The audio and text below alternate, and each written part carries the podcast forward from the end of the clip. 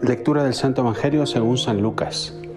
En aquel tiempo mucha gente se había reunido alrededor de Jesús y al ir pasando por los pueblos otro más, otros más se le unían.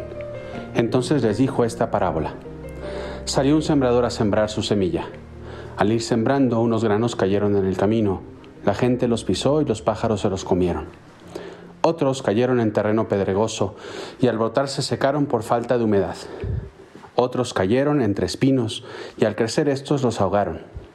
Los demás cayeron en tierra buena, crecieron y produjeron el ciento por uno. Dicho esto, exclamó, El que tenga oídos para oír, que oiga.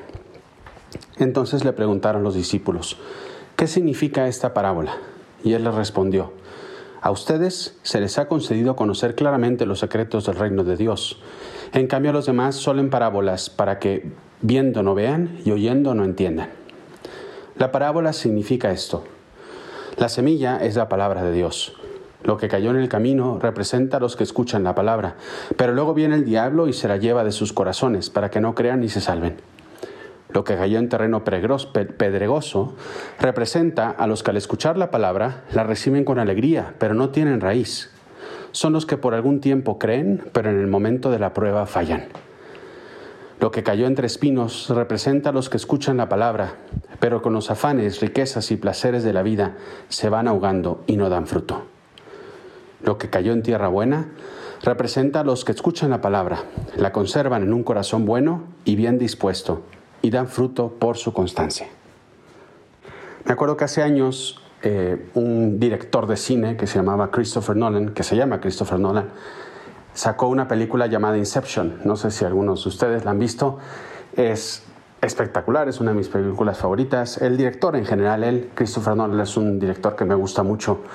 Siempre sus guiones y las películas que va haciendo, siempre deja incógnitas, incógnitas que el espectador tiene que ir resolviendo. Y precisamente en esta película, Inception, acaba con, un final que no se sabe exactamente qué es lo que pasó, ¿no? si el protagonista realmente está viviendo lo que está viviendo o no lo está viviendo y es un sueño. ¿no? Por si alguien no lo ha visto, no voy a decir más. Y me acuerdo que en su día hicimos un debate para tratar de decir cuál de esos dos finales era.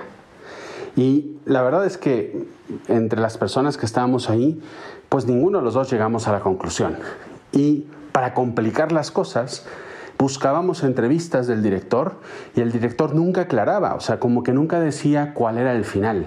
Obviamente, una mercadotecnia extraordinaria, porque eso era lo que él quería. Hasta que en un momento, años después, al final lo confirmó y dijo, ¿saben qué? Esto es.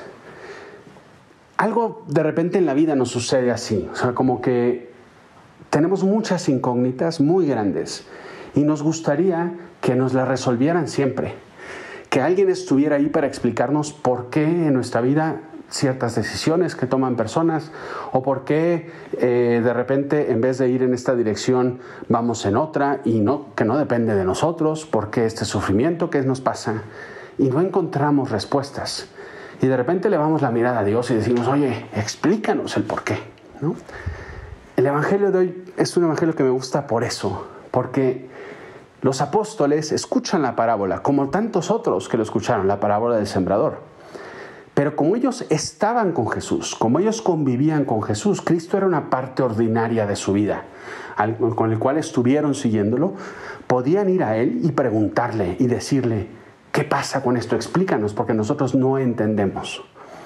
Y esto para mí, independientemente de la parábola del sembrador, que la hemos escuchado mil veces, y ahora podemos sacar ahorita alguna conclusión o dos en esta reflexión, lo que a mí me interesa más es que nos centremos en qué tanto de verdad Cristo es parte de mi vida. Si realmente cuando me llegan situaciones que no comprendo, al primero que le pregunto es a Él.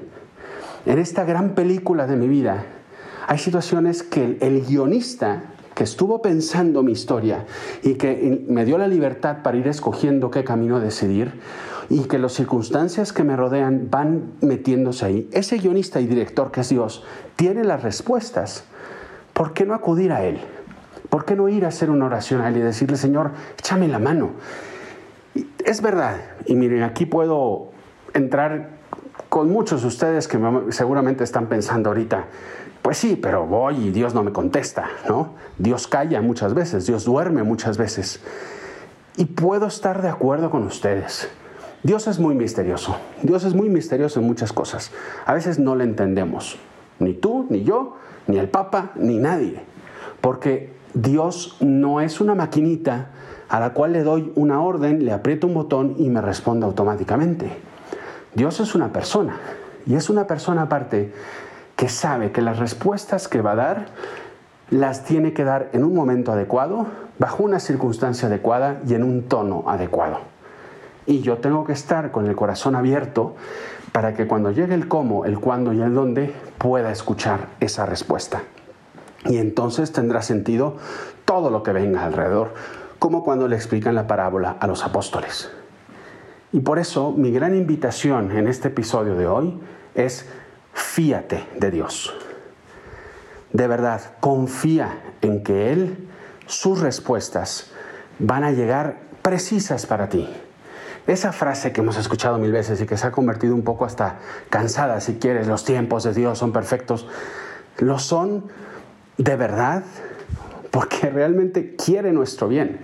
Dios va realmente a respondernos y cuando lo haga, de verdad, o sea, va, va a darnos cuenta de que esto que estás pasando ahorita va a tener un sentido en un futuro, por más difícil que pueda ser.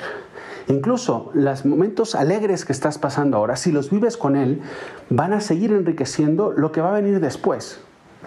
Fíate de Dios, mételo más en tu vida.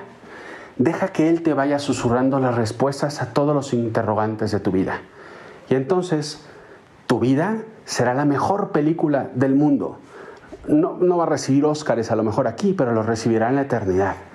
Porque va, tiene ya el mejor director, que es Dios tiene al mejor guionista que es Dios. Lo importante ahora es que tenga al actor principal que realmente haga su papel al 100%.